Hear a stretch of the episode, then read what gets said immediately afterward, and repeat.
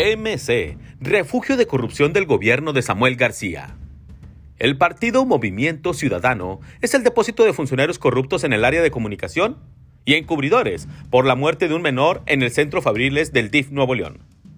Habían transcurrido tan solo cuatro meses del gobierno naranja cuando, en un hecho sin precedentes, un menor que ya había participado en riñas en el centro Capullos del DIF de Nuevo León falleció por un supuesto choque séptico de abdomen agudo en el centro Fabriles. La muerte de Ángel Manuel Moreno, de tan solo 14 años, se ocultó.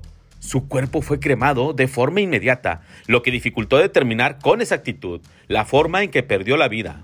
Miguel Sánchez Rivera era el director del DIF incondicional de Samuel García, que provenía de su despacho y fungió como asistente en los cargos de diputado y senador del ahora gobernador, que tuvo que renunciar meses después ante esta muerte del menor del DIF que conmocionó a la sociedad regiomontana y ahora funge como secretario estatal del partido Movimiento Ciudadano.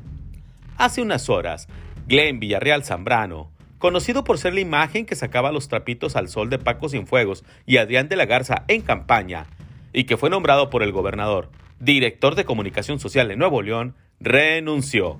Sobre él pesan dos contratos en los que hubo una asignación de 10 millones de pesos a una empresa denominada Megáfono Comunicaciones, y donde él es editor. Vaya.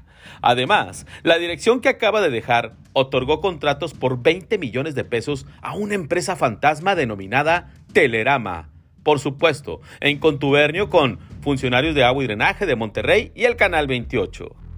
Glenn Villarreal Zambrano y Miguel Sánchez Rivera son esos rostros de corrupción que tanto criticó Samuel García y que ahora, con sus mañas, pretenden darle ese toque a Movimiento Ciudadano.